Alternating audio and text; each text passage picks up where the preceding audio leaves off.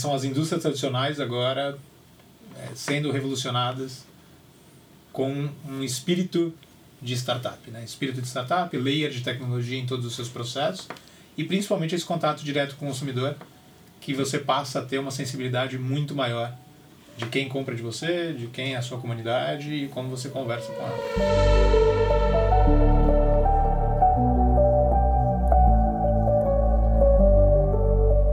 Olá, senhoras e senhores, eu sou Ricardo Alexandre e esse é um podcast oferecido pela Zissu e produzido pelo time de brand content do projeto Draft.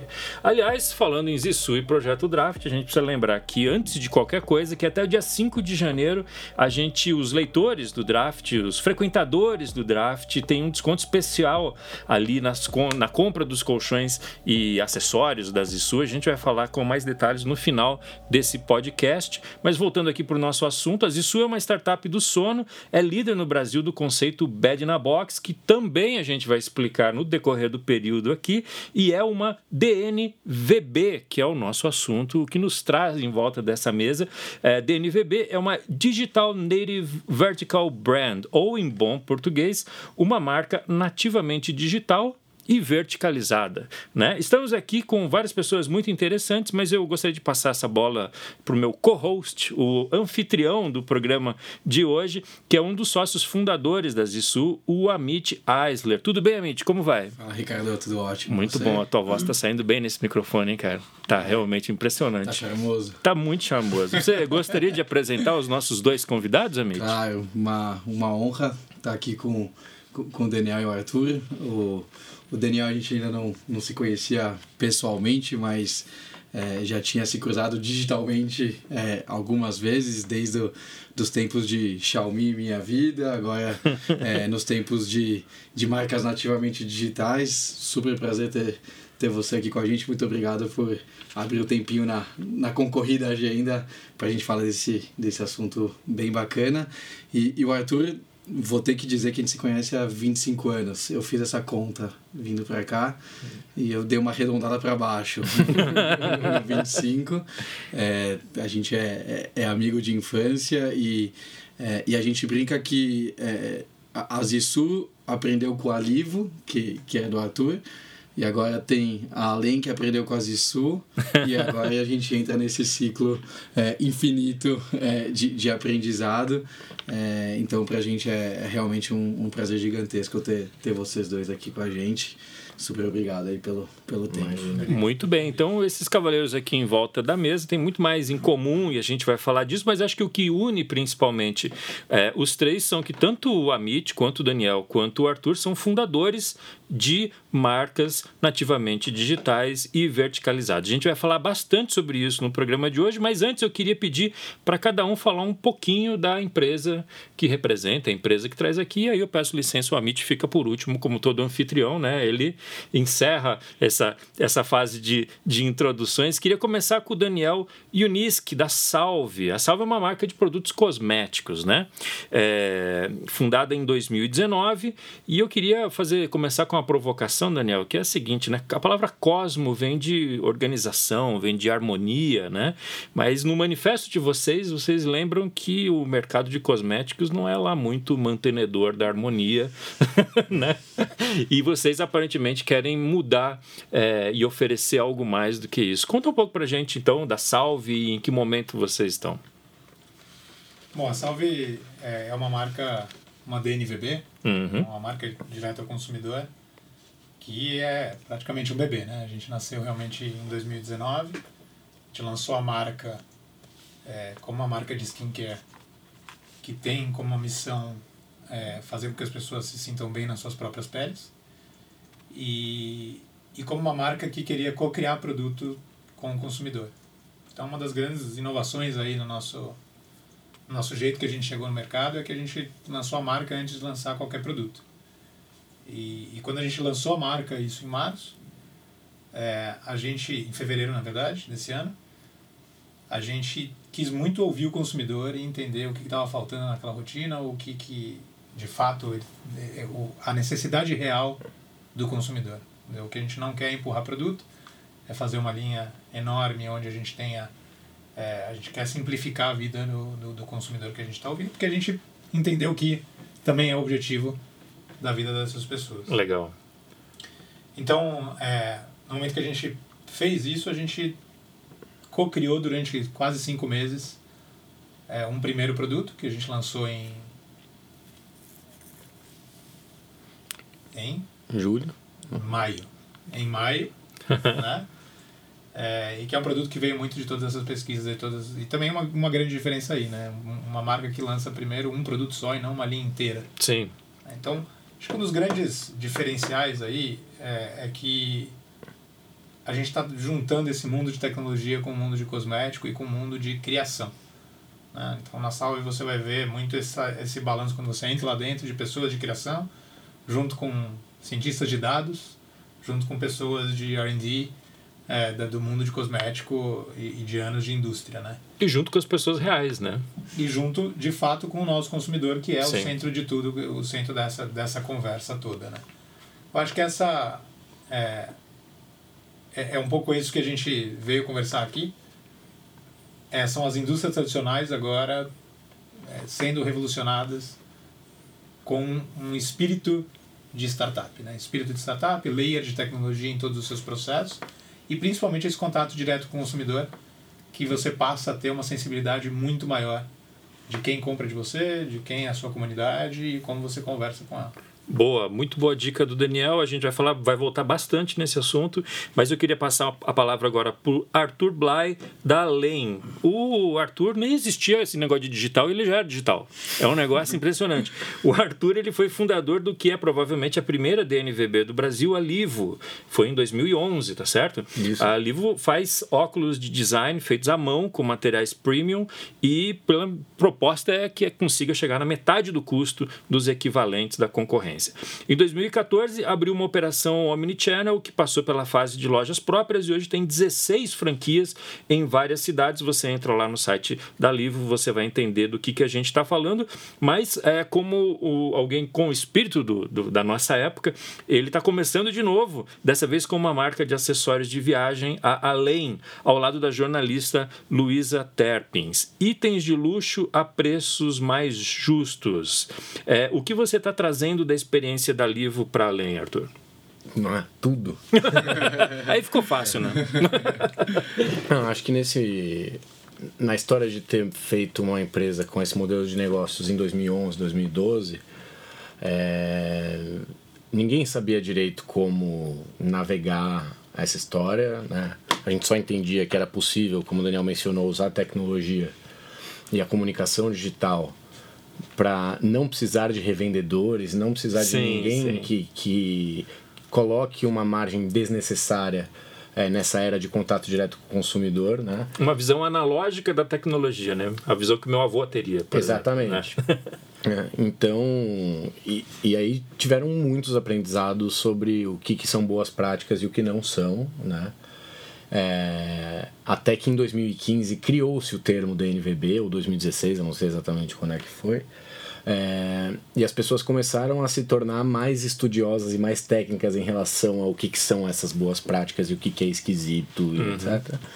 E só que nessa época eu já tinha feito 80% de esquisitice e 20% de boas práticas. né? é, mas para nós funcionou, né? Então, o, o, mercado ótico, que é onde a Livo está inserida, ele tem muitas peculiaridades, né? E a venda online não é uma coisa tão simples e tão fácil, então Sim. a expansão offline foi muito necessária. Né? A gente sabia que teria que existir offline, mas foi muito intenso o, o investimento em energia e tempo e grana para conseguir se estabelecer no mundo físico, né? E, e os processos e operações tiveram que acompanhar isso num momento diferente do mercado, né? Onde não era tão simples assim você montar uma operação omnichannel e tal. Então, para o cliente sempre foi. Uhum. Mas para nós na retaguarda a gente tinha que fazer uns Deus nos acuda lá para conseguir entregar essa experiência é, sem fricção, independente do canal que o, que o cliente estava comprando, né? Então eu acho que esse histórico me deu alguma, algum tipo de visão e alguns aprendizados é, que eu estou trazendo agora para além, né? que tem uma que é outro setor, embora o modelo de negócio seja o mesmo. Eu Sim. acredito muito nisso, acho uhum. que o uhum. futuro do varejo é esse, né? De D2Cs e especificamente de NVBs. Né? É, então é, é, um outro mundo, né? A gente está falando de viagem, onde conteúdo cabe de, uma, de um jeito muito melhor e você consegue viver muito melhor no ambiente digital. Sim. É, é além de que é, eu amo viajar. Sim. É, que os meus sócios da Livro não me ouçam, mas acho que eu gosto mais de viajar do que de óculos. então, é, para mim se torna mais fácil pensar em desenvolvimento de produto, pensar em desenvolvimento de marca, uhum. de, de, conteúdo também, né? Que, que é o expertise da Luísa, né? Então, sim, sim. deixarei ela falar sobre isso.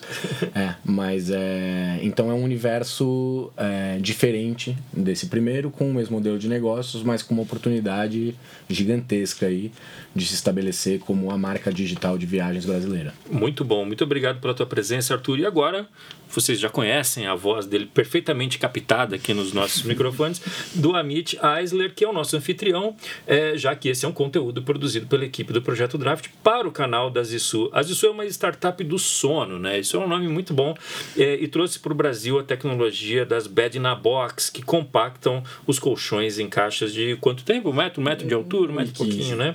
Facilita o transporte, a logística, etc. Entre as três marcas aqui, uh, dá para dizer dizer que vocês são a marca veterana, né? Porque o, a Zissu já existe é, desde quando? Conta um pouquinho da história da Zissu pra gente. Comparada com, com a Além e com a Salve, temos um pouquinho mais, dois, três anos a mais, mas comparada com a Livo, é, digamos que a Livo foi a, a, a, desbravadora de cortar o mato alto dessa, é, dessa história. E a Zissu, ela foi fundada em, em 2016. É, e a gente só emitiu a nossa primeira nota fiscal, né? nosso primeiro faturamento só foi em junho de 17, né? então a gente está completando aí um pouco mais que dois anos e meio de fato né? de, é, de operação e assim como, como o, o Daniel comentou, a gente também teve um processo é, de desenvolvimento de produto junto com o consumidor e não para o consumidor, né? trazer o consumidor para dentro do, do processo de, de pesquisa e desenvolvimento. É, que é um ponto fundamental nesse, nesse modelo de negócio de, de intimidade com, com uhum. o consumidor. Então a gente levou praticamente é, um ano aí até é, desenvolver nossos primeiros MVPs, né, nossos primeiros produtos minimamente viáveis, colocar isso na casa das pessoas, pegar o feedback, entender o que as pessoas estavam buscando, até chegar no, é, no, no, nosso produto ideal. É, mas principalmente nesse, é, primeiros 12 meses aí até colocar a operação de pé, a gente focou muito é, na criação da marca, no, no, posicionamento da marca, porque a gente entendia que dessas, dessas quatro letrinhas aí, né, desse DNVB, B, o B, que é o brand, é, é o principal ativo. Né? Legal. Ele é a grande barreira de entrada. As pessoas elas é, se apaixonam pelo produto, elas podem gostar, podem não gostar, elas podem ter uma experiência assim ou assado, mas as pessoas se conectam com marcas, se conectam com, com o propósito das marcas. É, e a gente criou a Zissu com o propósito de, de redefinir a relação das pessoas com o sono. É, quando a gente olha para o tripé de, de saúde e bem-estar, é alimentação, atividade física e sono. É, quando a gente olha para alimentação e atividade física, as pessoas já têm muita consciência né, uhum. né, do, do, que elas precisam, do que elas buscam, além do que a gente já tem uma série de marcas aspiracionais nesse, nesses dois universos. Quando a gente vem para o universo do sono, até então não existia uma, uma marca aspiracional, é, tanto que a gente fez uma, uma pesquisa é, perguntando para pessoas qual é a primeira coisa que vinha na cabeça delas quando elas pensavam em sono, ou a primeira marca, o primeiro produto, e 90% das pessoas respondia ou melatonina ou algum remédio. Senhor! Então, digamos que não é uma relação positiva, não, né? Não. não era uma relação positiva e daí nasceu o, exatamente o nosso propósito de, é, de redefinir a relação das pessoas com o sono é, e se posicionar como, como uma marca é, nativamente tal e, e aspiracional nesse, nesse universo.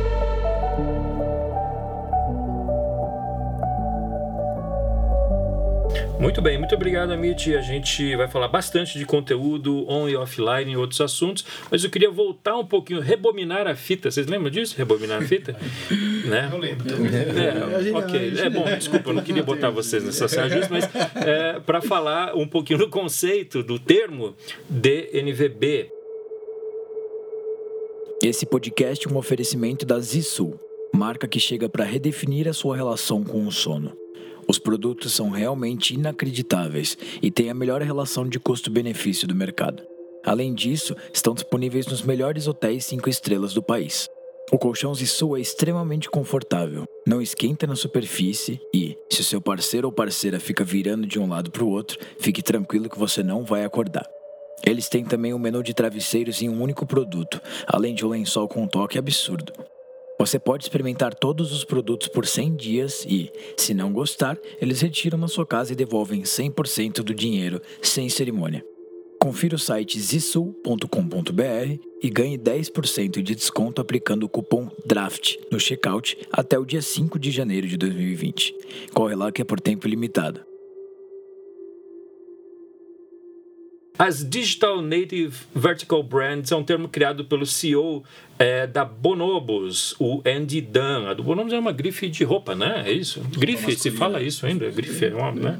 uma marca de roupas. Né? São marcas nascidas no ambiente digital para um público íntimo das plataformas digitais e são marcas que eliminam ou tentam eliminar o máximo de atravessadores desnecessários. Uma marca que fala e que entrega diretamente, que ouve e que fala com o seu cliente. Defini bem aqui? É isso? Foi bem. Perfeitamente. Boa, muito bom. Agora eu vou largar uma frase do próprio Andy Dunn aqui, porque eu gostaria que vocês comentassem. As DNVBs são obcecadas com a experiência do cliente e elas interagem, transacionam e têm seu storytelling primariamente na internet. Né? Uma frase boa, um bom resumo do que, de mais ou menos do que a gente está falando aqui. Bom, a provocação que eu queria fazer para vocês, para os três cavaleiros aqui em volta da mesa, é que de alguma maneira o ouvinte é, desavisado pode achar que isso aí não passa de um direct to consumer, né? uma coisa é, que não chega a ser exatamente uma novidade, mas que tipo de novidade de fato as DNVBs trouxeram para o mundo dos negócios, além dessa coisa de entregar diretamente para o seu consumidor? Eu, eu acho que são, são algumas coisas aqui, né? Você falou muito de experiência do consumidor e talvez essa seja a principal. É, a gente vê uma, é, um, mercado onde as grandes empresas, a maior parte não nem conhece o seu consumidor, né? Que acaba vendendo para um, o seu o cliente é o distribuidor. Uhum. Né? Então é, é muito difícil entender de fato aquele consumidor. Claro que gastam muito com pesquisas e etc. e conhecem o consumidor, fazem isso muito bem. Né? Que, que... Mas esse contato direto e você entender a experiência de ponta a ponta é de fato uma obsessão, eu acho que de nós três aqui. É... E no momento que essa pessoa ela percebe isso, então é a experiência que ela tem de primeiro contato com a marca, a marca co-criando produto com ela depois um segundo contato com a marca, de uma compra fácil, inteligente e etc. Depois o unboxing disso na casa desse consumidor. É, e é aquele unboxing que a gente tem dezenas de unboxings todo dia sendo postados nas redes sociais da, da Salve, etc. Pessoas mencionando a gente. As pessoas falam, pô, eu me sinto aqui uma blogueira na hora Sim. que eu abro isso. Isso me parece um presente, mais do que qualquer coisa. E depois o pós-venda né? Esse pós-venda que você tem esse contato e consegue acompanhar essa pessoa, inclusive com ativos digitais nesse acompanhamento, ativos de conteúdo, ativos de aplicativo, dizer, coisas que você consegue acompanhar ele até uma, uma recompra. Então essa experiência toda, eu acho que está de fato sendo reinventada.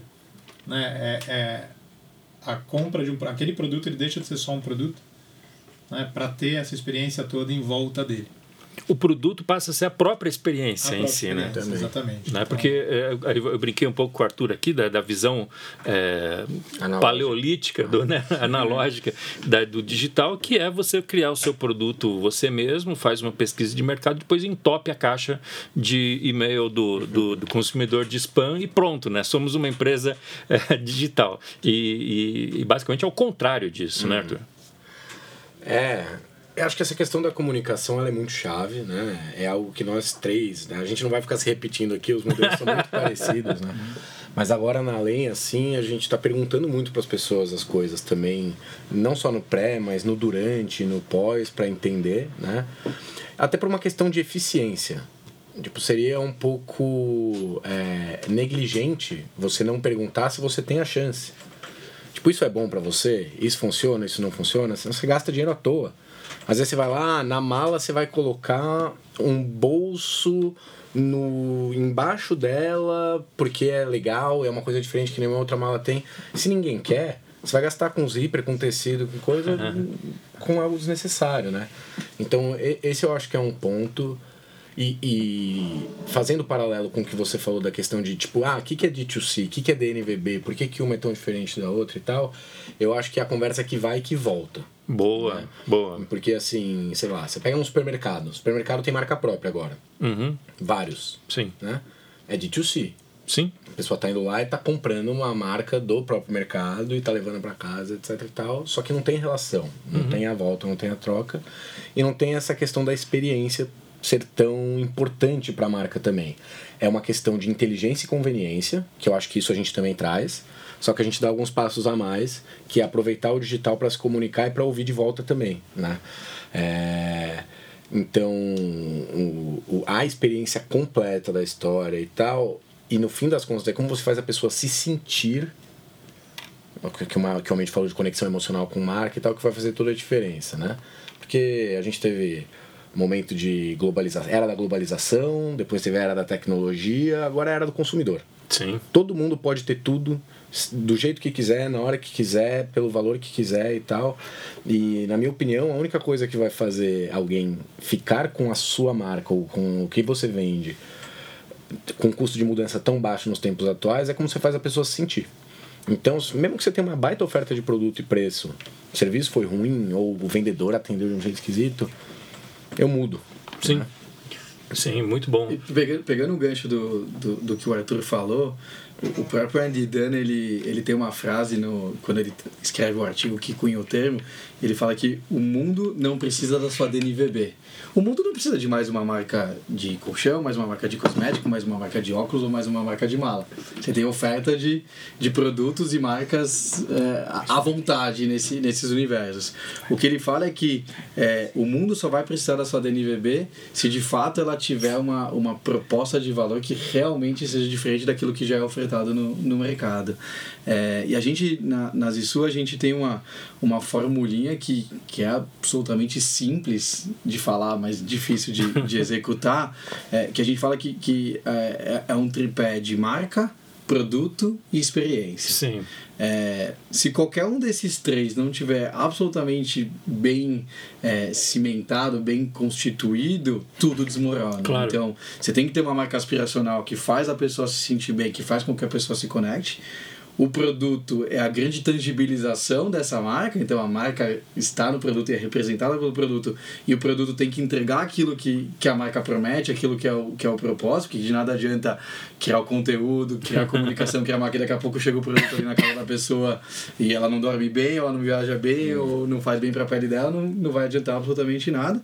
E como eu gosto de falar, ser absolutamente maníaco pela, pela experiência do consumidor, né? E é isso no, no ponta a ponta, desde, desde a, de quando a pessoa pensa em ter aquele tipo de produto até o, o pós-venda ou se porventura é, ela não se adaptar ela entender que aquele produto não é, não é ideal para ela. Então pensar nesse, nesse ponta a ponta em todos os pontos de contato. Agora me ocorreu uma pergunta enquanto vocês falavam aqui, que é o momento confissão, né? Do podcast tem sempre um momento confissão. e, é, Eu espero não colocar vocês em saia justa, mas estamos aí para isso também, né? É, vocês é, já conheciam os conceitos do, das DNVBs antes de pensarem, tô falando de pensar mesmo ali como um projeto ainda incipiente ali atrás, ou, é, ou, ou vocês bolaram os projetos de vocês e falaram, puxa, eu sou uma DNVB. Depois de o projeto já tá, tem uma cara mais ou menos, é, pelo menos sonhática ali. Qual é o caso de vocês três? Ah, eu fico por último, né, cara? A minha resposta é óbvia. Ah, é verdade, pô, ele não vai. Primeiro ou segundo? Ah, não. não, na segunda, pelo é- é legal falar isso porque foram os dois extremos, assim, né? De na primeira, tipo, nem não o termo, não existia Não nada termo, e tal. né? Então, tipo, o que que é, né? Só tinha essa sensação de que era possível oferecer uma experiência muito boa para esse público mais jovem, mas que queria um produto bacana, de luxo no setor ótico, de um jeito diferente, né? E da segunda vez agora eu já vim com um livrinho debaixo do braço, do tipo, isso aqui eu quero muito fazer, isso aqui eu não Sim. quero fazer, isso aqui eu acho legal e tal.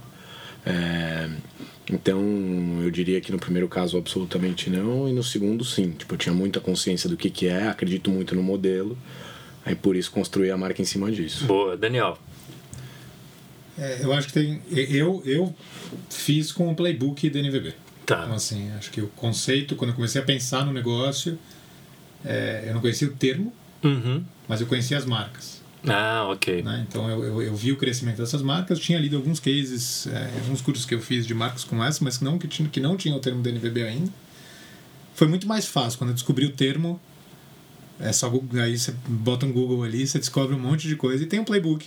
Sim. Que faz muito sentido se aprender com, com os outros, né? Não tem por que você criar uma série de coisas. Tem um artigo da CB Insights que todos nós lemos e relemos, que é gigantesco, de todas as estratégias dessas marcas e etc. Mas eu acho que tem um negócio interessante, assim. Eu tenho três sócias e.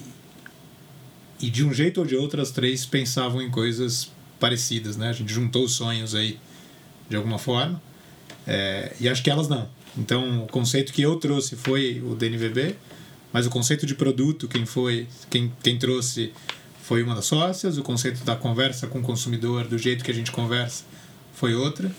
Então, de alguma forma, assim, acho que o modelo eu sim, mas se você perguntasse aqui para as minhas sócias, a resposta era não. Então, foi interessante esse mix aí de, Boa. de backgrounds. No teu caso, Emit, como foi? É, eu tive uma, uma escola espetacular que foi a, a Xiaomi, né? Uhum. que é a gigante chinesa de, de tecnologia, é, que quando ela começou ali em 2000 2012 mais ou menos, obviamente o, o, o termo não existia, mas a, a Xiaomi foi um dos grandes cases de marca nativamente digital é, que explorou de forma genial é, as redes sociais é, para criar um, um, uma marca é, aspiracional para um público geek na, na China. É, e também explorou o ecossistema ali todo né, de, de desenvolvimento de, de, de, produtos que, que existe na China e que, e que todo mundo conhece. É, e de uma marca verticalizada. Né? Então, quando você olha para a indústria de, de smartphone, que é o, a principal vertical da, da, da Xiaomi, é uma indústria que tem muito intermediário, né? Então você tem o distribuidor, o varejista, o operador, então tudo aquilo vai, vai agregando é, custo na, na cadeia e quem, e quem paga o preço no, no final do dia é, é o consumidor final e a Xiaomi vem com, é, vem com essa tese de, de uma marca nativamente digital, verticalizada, tirando os intermediários da cadeia e com uma relação de custo-benefício inacreditável que, que nunca tinha acontecido é, nessa indústria. E aí eu tive o privilégio de de trabalhar na Xiaomi, de trabalhar na, na primeira onda da, da Xiaomi aqui no Brasil, em contato com, com os fundadores lá na China e com, com o Hugo Barra, que, que era o brasileiro responsável pela operação global, que, que hoje é, é VP de, de, lá do Facebook, mas foi, um, foi uma escola espetacular nesse, nesse sentido. É, e aí quando é, eu e os meus dois sócios, né, o Willan e o, e o Andreas, e, e principalmente o, o Willan, que é o grande culpado de tudo, né, que, que viveu metade da vida nos Estados Unidos e viu esse movimento do, do sono acontecendo lá fora, quando a gente... É, foi muito legal, que quando a gente estava montando a Zissu, ali maio, junho de 16, foi exatamente quando o Andy, o Andy Dan publicou é, o, o artigo que é o The Book of the NVBs, que é o Medium, que é a primeira vez que ele, que ele cunhou esse, esse termo. É, e aí, o, o, usando um pouquinho do, do que o Daniel falou, é, um, é quase que um checklist, né? Assim, do, é, do, de como tangibilizar e como fazer. Então, a gente sabia que a gente queria fazer esse modelo de negócios, é, também observando um pouco do, das marcas e do que estava acontecendo nos Estados Unidos, com tudo que aquilo que a gente tinha aprendido na, na Xiaomi, porque o, o Andreas também trabalhou com. A gente trabalhava junto na, na Xiaomi, é, juntou esse nosso aprendizado com o que estava acontecendo. Na hora que o cara escreve o artigo com aquele checklist, falou: pronto, tá aí o nosso, o nosso guia de de, de, de como montar a Zissu, então foi um, um, alinhamento do, de astros aí que, que foi muito bacana. Boa, muito bom.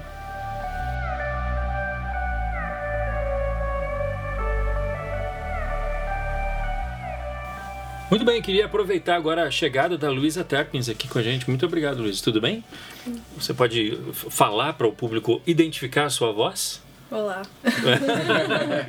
Essa é a voz que não é a do Daniel, não é do Amit e não é do, do Arthur. Mas eu queria aproveitar a tua presença aqui para fazer a seguinte pergunta. Eu vejo que as três marcas têm uma conceituação muito clara, né? Conceituação no sentido de conceito mesmo, né? De, um, de uma retaguarda estética, ética, né?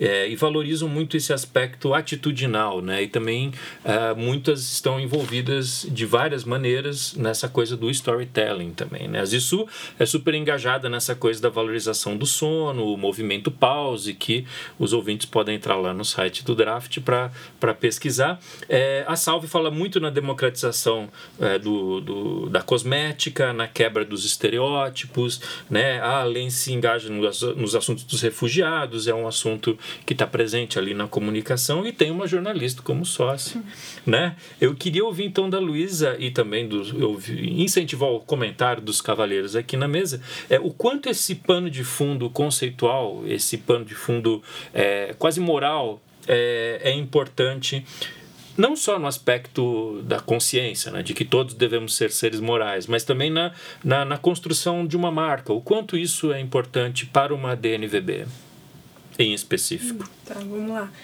É, bom, acho que antes de qualquer coisa, antes até de me envolver com uma marca, eu sou consumidora. Então eu já era consumidora, é, sei lá, de colchão, de produtos é, de cosméticos e tal.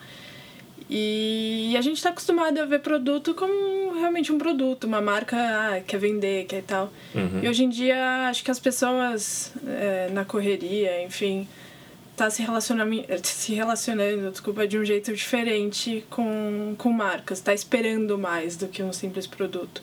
Então, quando você se envolve com uma marca, você é, vira cliente de uma marca, você está, de certa forma, endossando o que a marca propõe, né? Então, às uhum. vezes, você não está simplesmente comprando um produto, é, mas você está acompanhando a marca sempre. Você não precisa comprar sempre, todos os dias, enfim, ter uma, ser um cliente recorrente para estar tá envolvido com ela.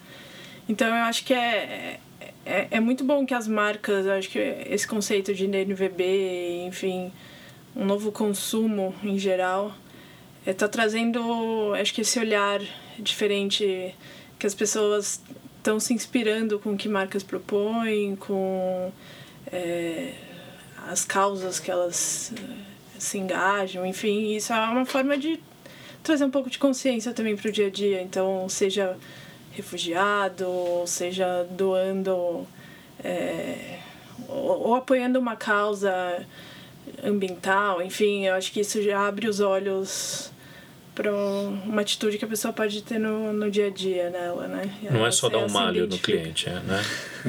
Desculpa. Não é, não é, tipo, essa marca não quer só me dar um malho, ah, né? Sim, é sim. É, eu acho que você não.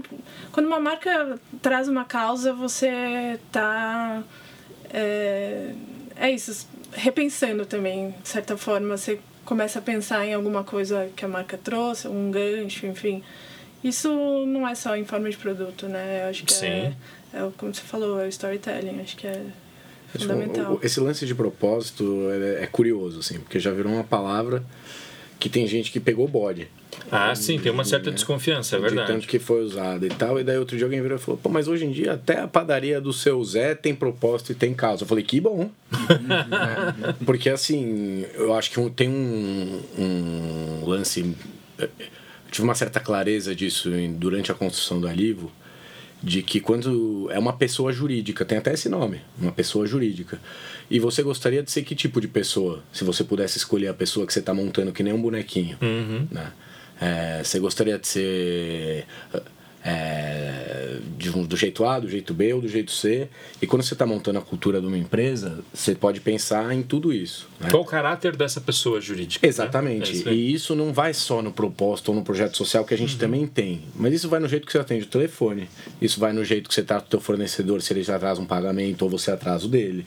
Isso vai no jeito que você conversa com o seu time, como que você endereça questões que eles precisam melhorar, entendeu? Então eu acho que, na verdade, tem até um paralelo com a era do consumidor. Uhum. As pessoas querem se sentir bem. Elas pararam de aceitar, tipo, ah, é assim e pronto, né? Papai mandou, mamãe mandou, é assim, o chefe mandou, é assim. Todo mundo está questionando porque as pessoas estão abrindo mão do que, que era óbvio antes para se sentir bem, né? É, então eu acho que as marcas são marcas por causa disso. Você existe como marca quando você percebe um momento de tensão cultural, quando você percebe uma nova tendência de comportamento e você consegue se alinhar com isso de alguma forma, né? Então eu acho que marcas que nasceram em. Até livro que nasceu em 2011, mas 2016, 2019, além que nasceu agora em, na finaleira e tal. Cara, se você não tiver esse tipo de coisa, você não vai conseguir ter cliente, você não vai conseguir ter time, você não vai conseguir ter parceiro, você não vai conseguir ter nada. Então é muito mais uma questão de. Não tem mais essa de você tem propósito ou causa. É. Você quer existir? Sim. Melhor claro. ter. É, eu, eu tenho uma visão que eu acho que a gente tem que tomar cuidado um pouco e como você falou, né? Algumas pessoas pegaram bode porque Sim. de fato tem uma série de empresas que na verdade estão criando seus propósitos como ferramentas de marketing Uhum. e não como ferramentas de personalidade de fato da marca ou da empresa, né? É, a gente chama isso de rouba pauta. É, na, né? Estão roubando uma pauta que aparece ali, então eu vou roubar aquela pauta porque eu sei que vai dar engajamento na rede social. É, então a gente tem muitos, um propósito muito forte dentro da Salve que a gente tenta gritar muito pouco. Quer dizer, a gente não grita aquele propósito. Aquele propósito está em tudo. Aquele propósito está no time, aquele propósito está nas nossas fotos, aquele propósito está no nosso conteúdo, está no jeito que a gente atende o cliente. Aquilo por si só é um propósito, tá? Inclusive no, no nosso nome. É, então quando você entra na sala você vê a diversidade que que está nas fotos, que estão nas fotos no, no Instagram. Né? É, e, e em nenhum- momento a gente está colocando que a gente briga pela diversidade, é esse, mas é uma luta interna nossa, com certeza. Você não fala, você fazer- age. A gente simplesmente age, entendeu? Então acho que é, é, o, o, o risco aqui é a gente banalizar uma coisa tão importante. Né? A gente simplesmente criar essas narrativas é, onde essa narrativa ela existe para vender mais e não como uma narrativa verdadeira. assim. Então, acho que esse é um, é um ponto bem importante que o consumidor já passou por essa fase de acreditar em tudo que em qualquer bandeira que você levanta. Acho que é uma coisa importante pra gente e pra qualquer marca, assim, não é a DNVB ou qualquer outra marca que tem. Boa, muitas vezes a sutileza grita muito mais alto do que o grito, né? É como faz a pessoa se sentir, né? No final das contas, é, é o que o Arthur falou, assim. Acho que as pessoas que acompanham a Salve sentem isso no relacionamento que a gente tem com elas e sentem se sentem bem por estar sendo por por estar sendo representadas ali sentem que não precisam se arrumar o máximo possível para sair de casa porque eu preciso sair linda e maravilhosa e eu nunca tô assim porque eu não tenho duas horas para me arrumar. É, então tem toda essa essa sutileza que existe aí mas que eu acho que tem que ser é, muito verdadeira e não é, só uma ferramenta de marketing.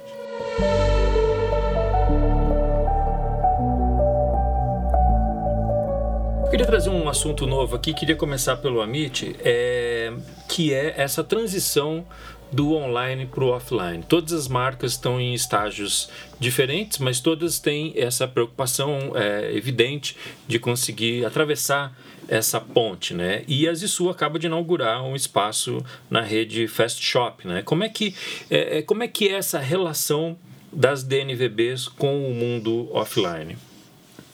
Primeiro que, como, como conceito, é, como o próprio nome diz, é nativamente digital. Então, não é porque a gente nasce no digital que a gente precisa ficar exclusivamente no, no digital. Não é confinadamente É, digital. Não, exatamente. É, não é porque a gente nasce em Israel que a gente precisa viver em Israel a vida inteira, né?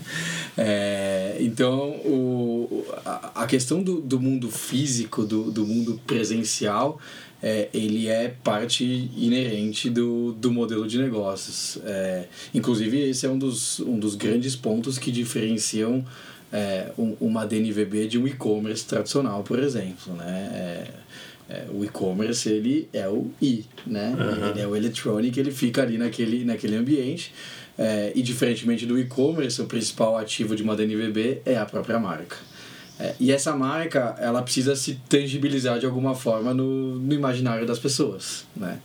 É, e, e o mundo físico, ele, ele é fundamental para que isso aconteça. Eu, eu lembro quando a gente estava criando a Zissu e é, a gente inaugurou nosso, nosso site em junho de 17, em agosto a gente já tinha a, a Casa Zissu.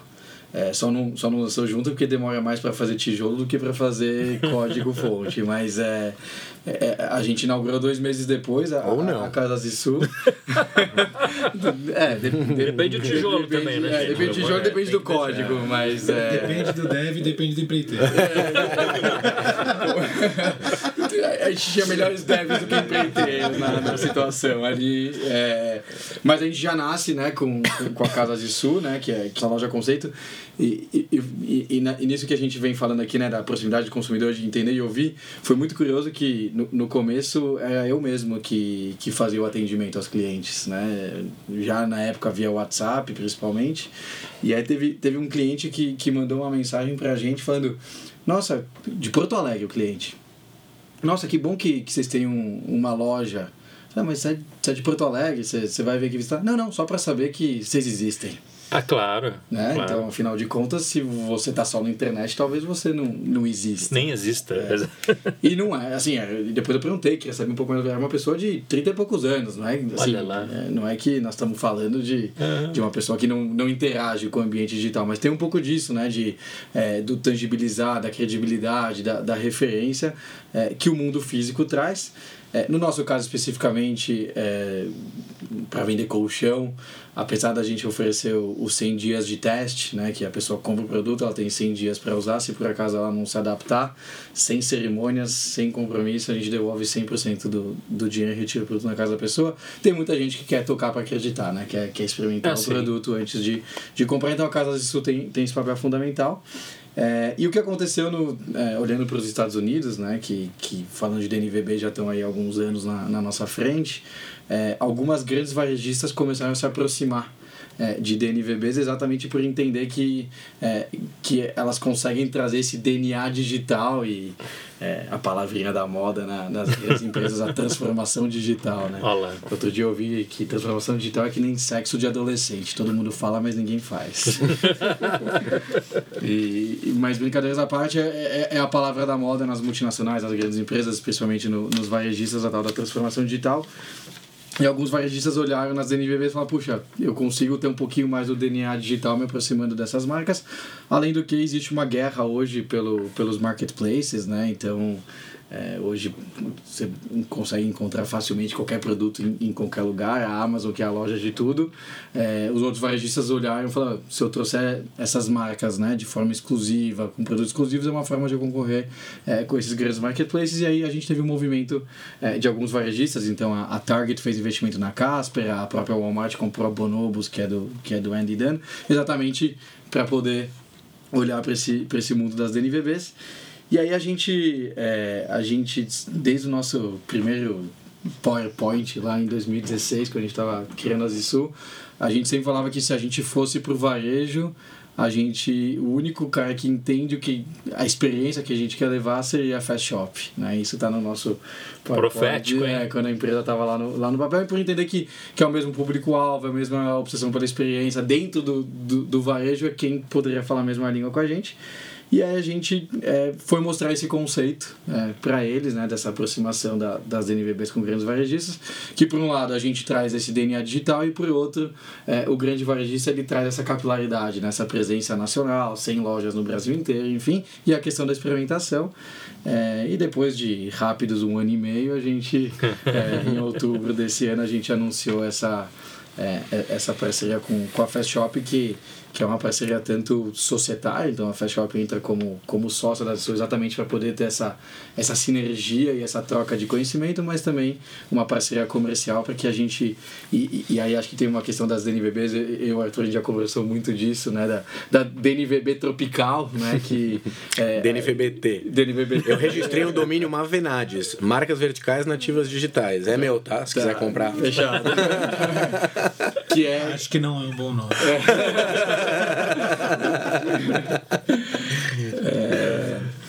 que é um pouco do que a gente falou, do, é, o varejo brasileiro é muito diferente do, do, do varejo americano, por exemplo, e, é, e a gente tem que tirar os intermediários desnecessários da cadeia, é, e a gente entendeu que, que a Fast Shop, ele não era um intermediário, ele era assim, alguém que poderia levar a nossa marca, o nosso produto e a nossa experiência para mais pessoas, é, e aí a gente chegou nesse modelo, e, e a gente tem é, algumas lojas agora que tem esse, esse espaço de, de desconexão, né? Então, no meio do, do mundo fast shop, que é tecnologia, conexão e etc., a gente cria um, um oásis né, de, de descanso que, que tem muito a ver com, com, com o nosso propósito. Mas os produtos da Zissu estão em todas as lojas fast shop. Todas as lojas fast shop. Do Brasil. E, mas a gente continua como uma, uma marca independente, os nossos canais e tudo. A fast shop simplesmente ajuda a gente a levar a mais pessoas. Conta como é que é essa relação das DNVBs com ah, esse mundo de alvenaria, digamos assim.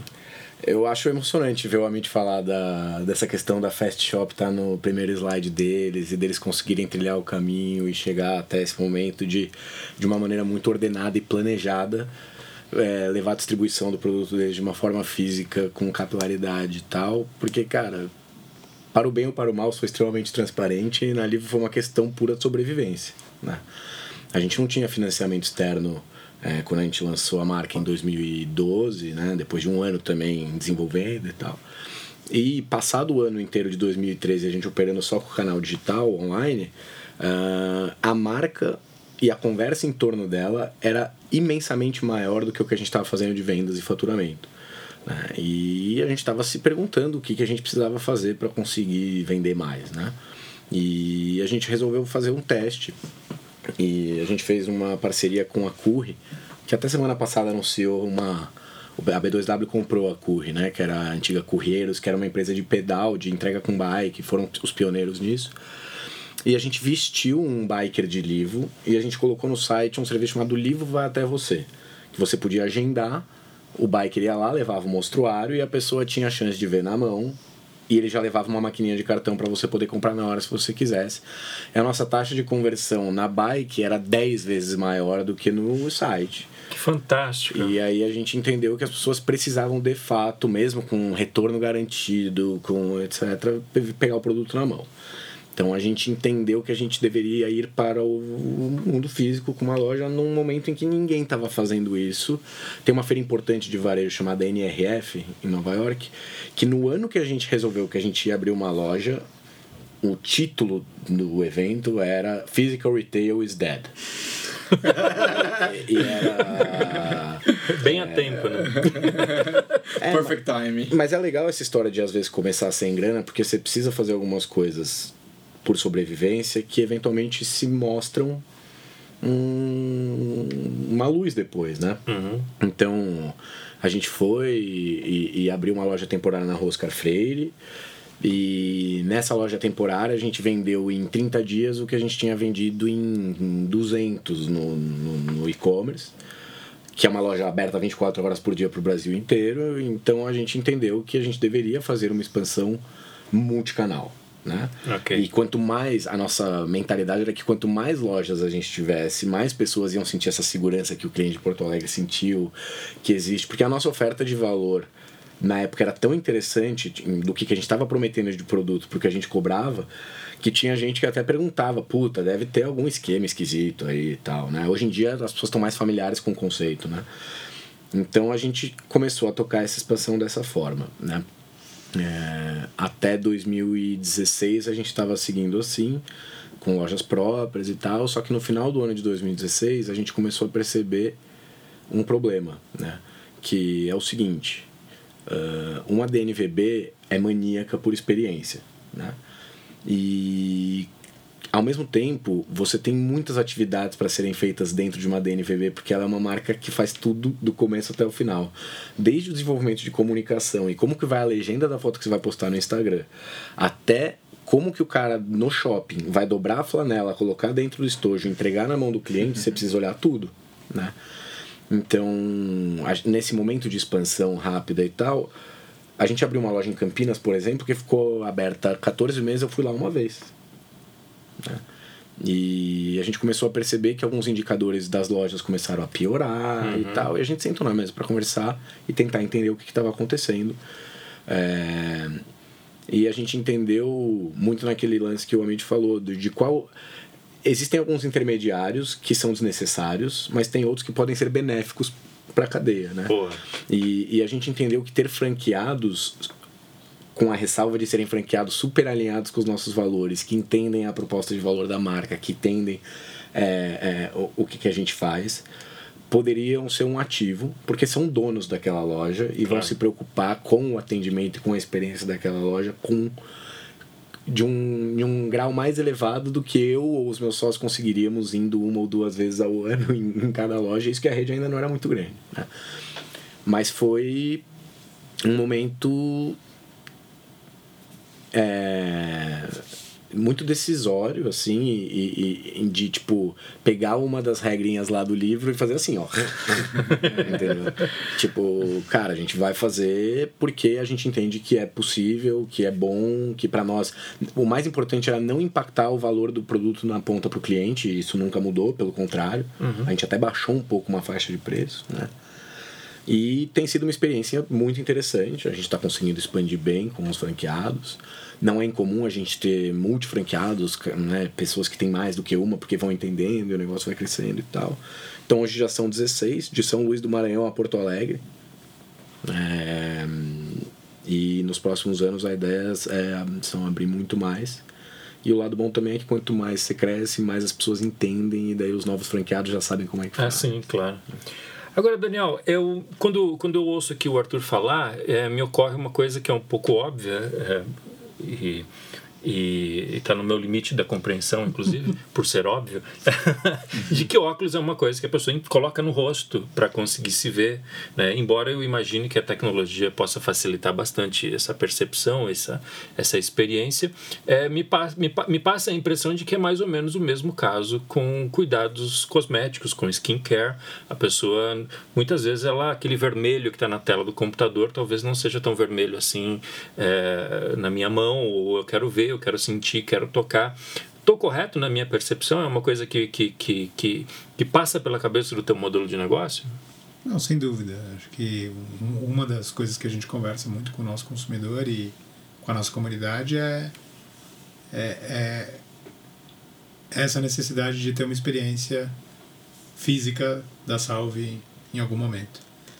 É, existem algumas diferenças, né? Primeiro, o valor é muito mais baixo, então a decisão é mais fácil de você testar um produto. A gente também tem 30 dias para a pessoa devolver. Então, é, a decisão é muito mais fácil, a recorrência é muito maior. Uhum. É, então, acho que hoje cosmético é, é, o produto mais vendido no e-commerce no Brasil, né? É, Olha só. Em número de unidades, né? uhum. né? cosméticos e produtos correlatos. Então, acho que já existe uma facilidade maior né, das pessoas verem algum produto via rede social, entender um pouco daquele produto, é, conversar com outras pessoas que compraram ou que tiveram experiência e fazer aquela compra com um pouco mais de confiança é, ali dentro. acho que e aí quanto à experiência física, de um lado eu acho que é isso, a gente quer oferecer uma experiência em algum momento. Eu acho que tem muita pista ainda para no e-commerce. É, dá ainda para a gente aprender muito no e-commerce antes de, de ter isso. A gente teve uma experiência física de uma pop-up de dois dias no nosso lançamento, foi incrível, a gente conseguiu encontrar aquelas pessoas que a gente, aquela comunidade, a gente faz muitos eventos com essas pessoas, a gente faz collabs praticamente a cada dois meses de pessoas vindo dentro do escritório, tem gente da comunidade dentro do escritório semanalmente, então assim, é uma coisa que a experiência física existe, mas muito do nosso encontro com essas pessoas que a gente se comunica.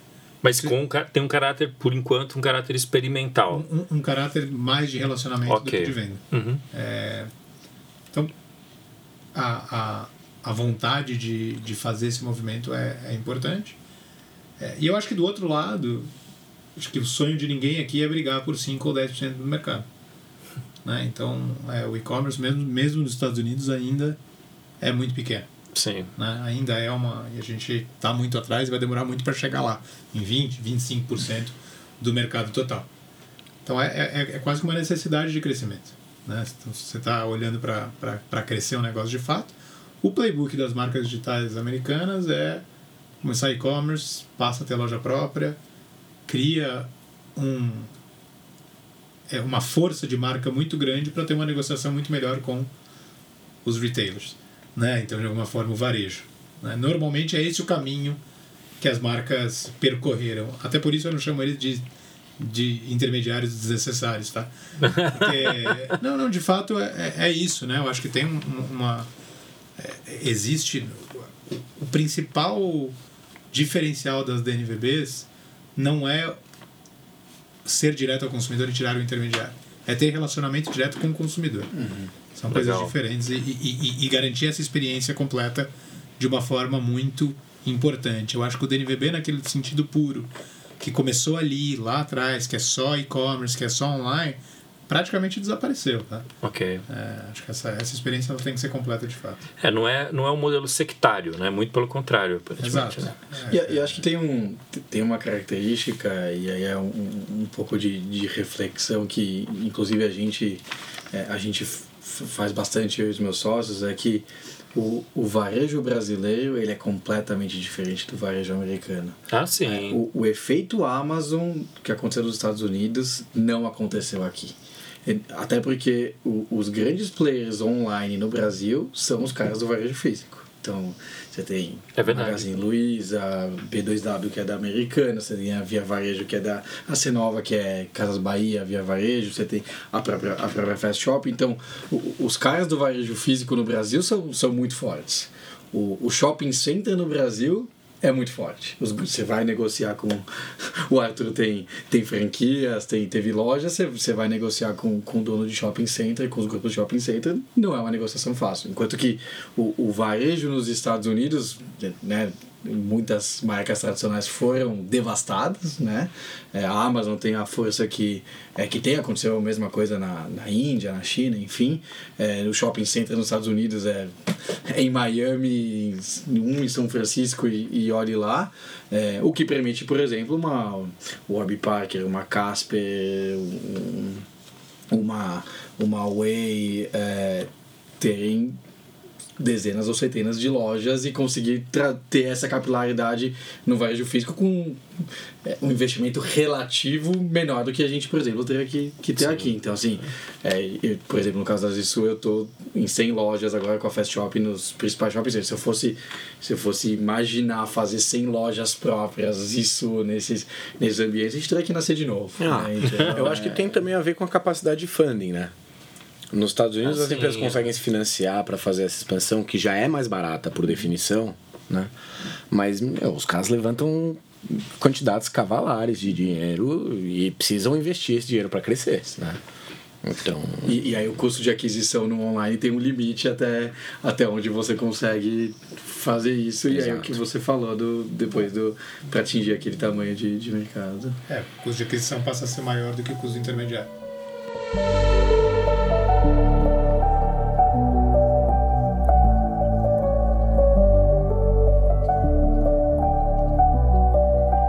Muito bem, senhoras e senhores, eu lamento terrivelmente ter que interromper esse papo que está delicioso. Eu tenho certeza que os segredos inacreditáveis seriam contados se eu continuasse pelo menos mais uma meia hora e pedisse mais duas rodadas de cerveja.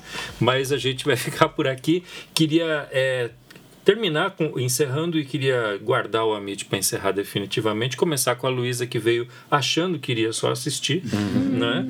É, que dicas vocês dariam para quem ouviu esse podcast e se reconheceu no meio deles, é, no meio dele, como uma DNVB. Você pode dar a sua dica e já se despedir também, Luísa, por favor? Uma coisa que eu estava pensando aqui agora, quando vocês estavam falando, eu não sei se já foi falado até, a questão do, do relacionamento que o Daniel estava falando de, com o consumidor, que é, é muito mais de, de não ser direta a relação, mas é de você ter um contato. Eu tenho percebido muito esses tempos que uma DNVB é, tem o, o, o, lado bom e o lado ruim de você ser muito próximo. Assim, o ruim é. Desafiador. É, né? desafiador, é. De, de ter esse relacionamento muito próximo com o consumidor, com, com o ser humano, né? Porque. E eu mesma, como consumidora, me vejo assim, eu fico muito mais à vontade para elogiar e para criticar uma DNVB do que, sei lá, eu não vou uma grande rede, eu não vou fazer um comentário, sabe? Sim, Porque sim. você fala assim, ah, é, tá muito distante. Então, é, eu acho assim, para quem tá se identificando como DNVB em qualquer esfera, eu acho que isso de ter um, um cuidado bom com o ser humano, pensar, se colocar como no lugar, assim, é muito interessante. que Eu tenho até enchido o saco do Amit esses tempos, mandando mensagem pra ele, pra Amanda do time, é, trocando ideia até de como responder gente, ou de como abordar, enfim. E, e a Salve eu super olho todo dia, stalkeio as redes da Salve para ver como que a... Porque é isso, é, no final das contas é, é sobre seres humanos, né? Então as emoções estão sempre muito à flor da pele. Eu acho que você tem que se colocar no lugar também, enfim, pensar. É, acho que é isso. Muito bem, ouvimos. Essa foi a voz da Luísa Terpins, sócia é, da Além. Agora queria falar com o Daniel. Daniel, é, qual a sua dica para quem quer fundar uma DNVB ou quem se descobriu como uma DNVB no meio desse podcast? Bom, eu acho que tem uma, uma, uma primeira preocupação que, que a gente tem que sempre se lembrar que você pode que, que é o produto, né? Dizer, o seu produto tem que ser um produto incrível e aquele produto é o que vai fazer é, o relacionamento com, os, com o seu consumidor, né? E aí a partir daí essa essa essa experiência toda é, de colocar o consumidor no centro não só no discurso mas também é, muito nessa nessa construção acho que o Amit falou né de uma marca né? a gente tem que lembrar que, que o produto é a primeira coisa que você está tendo de relacionamento é, é isso que que vai fazer esse relacionamento pode ter tudo indo. E a outra coisa aqui é realmente você está construindo uma marca. Então a, a principal dica que eu, que eu iria é você não entender isso como um jogo de mídia de performance é, de venda a qualquer custo, de hard sell, porque isso pode dar um bom resultado no, no começo do negócio, mas não se sustenta. Né? Então a criação da, e a criação da marca é principalmente a criação dessa venda orgânica, de uma contando para outra. Né? É, o principal ferramenta de marketing da sala são os consumidores da sala. Claro. Isso de longe, assim, independente de qualquer outra. Acho que é, é, é isso. Assim, esse foco vai fazer com que sua venda orgânica e que o seu a sua é, o seu o seu tempo aí de, de vida seja muito maior que o seu crescimento seja muito mais sustentado Daniel, esse foi o Daniel Yunisk da Salve, é, marca de skincare, que está crescendo nas redes, muito embora a gente tenha acabado de descobrir que boa parte da performance é a Luísa, que fica entrando lá o tempo todo. Você tem que dar esse desconto ali na próxima. então vou ver se ela comprou É isso. Comprei no, todos. No próximo, no próximo Analytics você tem que lembrar disso. Tá. Obrigado pela tua presença. Imagina, Queria ouvir o, o Arthur Black, que tem a sua experiência dupla, agora falando com duas vezes credibilidade para o nosso ouvinte. Puta, é difícil dar uma dica, né? Depois da gente ter conversado tanto aqui sobre várias coisas e tal. É, Mas. e- Talvez não é uma dica, é mais uma reflexão de que é muito complexo, né? Então, se você quer ser uma DNVB ou você se identifica como uma DNVB e precisa melhorar algumas coisas na sua operação e etc e tal, é, mapeia bem isso que você quer ser e entende se você tem os recursos necessários, as capacidades necessárias, ou se você consegue contratar, ou se você consegue fazer, porque é muito fácil. O tripé que o Amit mencionou, por exemplo, né, de produto, experiência, de marca e tal, se você começa a dar umas bolinhas fora, todo aquele seu trabalho que você fez de construção por tanto tempo vai pelo ralo, né? É, e também, puxando o que o Daniel falou, né, que é uma maratona, não é sprint de 100 metros, então tudo que você faz importa. Né? Quando você está indo fazendo a coisa que é verdadeira, a pessoa que você está construindo, né? como marca, a pessoa jurídica que está construindo, e respeita o timing. Né? Marcas, acho que por definição, não importa o quanto de dinheiro você jogue na mão delas, você não vai conseguir fazer a marca explodir só porque você está bem financiado e tal. Pode ajudar muito, né? mas é, Se você tem uma visão de marca, uma visão de tendência de comportamento e tal, acredita naquilo, tente não desviar o máximo possível, porque se você tiver um, mais pessoas que identificam essa atenção, o teu negócio vai andar para frente. Muito bem, obrigado Arthur Blay da Além. E agora eu passo a palavra, considerações finais do homem responsável por tudo isso aqui, que é o nosso anfitrião, né? Responsável, você é, foi, foi foi além. Eu vou te falar que isso virou um trocadilho. Dos bons, né? Até seu lençol chegou com. com, com além, eu achei né? demais isso. Parabéns pra quem fez. Foi a Amanda. Foi a Amanda. Conta, Mitch, pra gente. É, acho que antes de, é, de concluir, acho que nós somos privilegiados, né? De, de poder é, compartilhar, de poder trocar essa, essa ideia. É, e, e, antes de, de, de, trazer as palavras finais, queria de novo super mesmo agradecer Daniel e, e Arthur aí pelo tempo, porque o, o tempo é bem é o recurso mais escasso que não tem é? na, na, na DNVB. Acho então, que é o sono, viu? É? Acho é, que é o sono. Não deveria, cara. Você tem solução? Vamos ter que conversar sobre isso. Vamos ter que conversar sobre isso. Bota uns pods aí com os colchões Até porque, se, até porque se a galera que, a galera que tá ouvindo o podcast aqui não dormir pelo menos umas 6, 7 horinhas na, na, noite que eu ouvi, não vai lembrar nem 10% do que a gente falou. Então, Olá. é importante ter essa. É, é, nós não somos do clube da, da madrugada. A gente, a gente entende que que o sono tem a sua, o seu impacto importante é, e brincadeiras à parte, Daniel, acho que é sempre importante valorizar porque tem um impacto profundo aí na, na criatividade, na, na produtividade. É, é mais do que provado cientificamente. Imagina se ele dormisse, então. É, exatamente. exatamente. É, mas eu acho que é, as pessoas não devem é, criar uma DNVB. Elas devem criar uma marca é, que tenha é, um propósito que vá uh, resolver a dor uh, do consumidor de uma forma melhor, diferente e melhor do que aquilo que, que já existe é, no mercado. O DNVB ele é, um, ele é um modelo de negócios, né? É, então ninguém fala assim, ah, quero fazer uma DNVB, então eu vou buscar o que fazer. Então, se a gente ouve aqui a, as histórias que foram, que foram contadas, é, o Daniel e as sócias olharam pro, é, pro mundo do, do cosméticos, do skincare e falou a gente consegue trazer é, uma proposta de valor diferente daquilo que existe no mercado. O Arthur, é, seja com a Livo, seja com, é, com a Lei junto com a Luísa, olhar para o universo de, de viagens. No, no caso da Lei, falar, caramba, a gente consegue fazer alguma coisa é, melhor e diferente. A mesma coisa, né, quando eu contei aqui da, é, de quando eu e o André Vila a gente decidiu que era isso, é porque a gente olhou e falou realmente existe uma oportunidade é, e um propósito de redefinir a relação das pessoas com o sono e aí a gente olha para o mercado e vê como que ele é estruturado e fala, puxa, esse modelo é, de ser nativamente digital e verticalizado, essa relação com o consumidor, ela faz sentido para eu poder trazer essa, é, trazer essa, essa marca, esse produto, essa experiência de uma, de uma forma diferente. Então,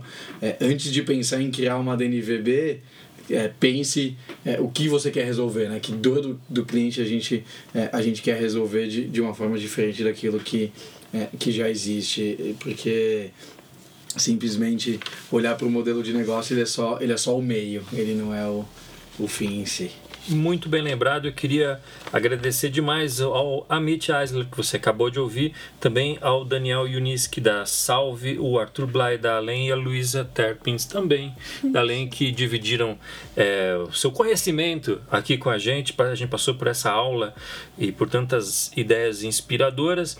E antes de encerrar, não poderia dizer que se você que está nos ouvindo quiser conhecer mais dos conteúdos das DISU no Projeto Draft, entra lá no projetodraft.com barra Z-I-S-S-O-U e você vai descobrir ali nos nossos banners e tal é, que você vai parar no, no, no, site. A gente pode falar do desconto? Que eu prometi no começo do podcast, né? As pessoas estão aqui salivando pelo desconto. É, eu né? comprei um em só ontem, porra. É, mas você postou lá que você que não ia comprar com desconto. Comprar com desconto, é verdade. a gente te dá um gift card. Fechado. Vai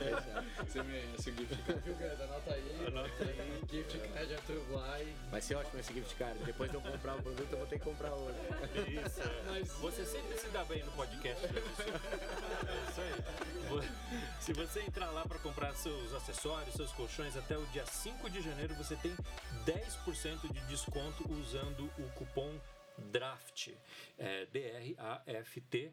Então você vai ser catapultado ali para o site da Zissu e você faz a festa ali, né, para começar o ano. Resoluções de ano novo, dormir melhor, né? É uma resolução que ninguém faz e que a gente recomenda fortemente. Cavalheiros e Amazonas. Ah, pegaram o trocadilho? né? Muito bem, agradeço demais a presença, foi muito gostoso esse bate-papo e a gente volta a qualquer momento na sua programação com mais conteúdo da Zissu do projeto Draft. Valeu. Obrigado.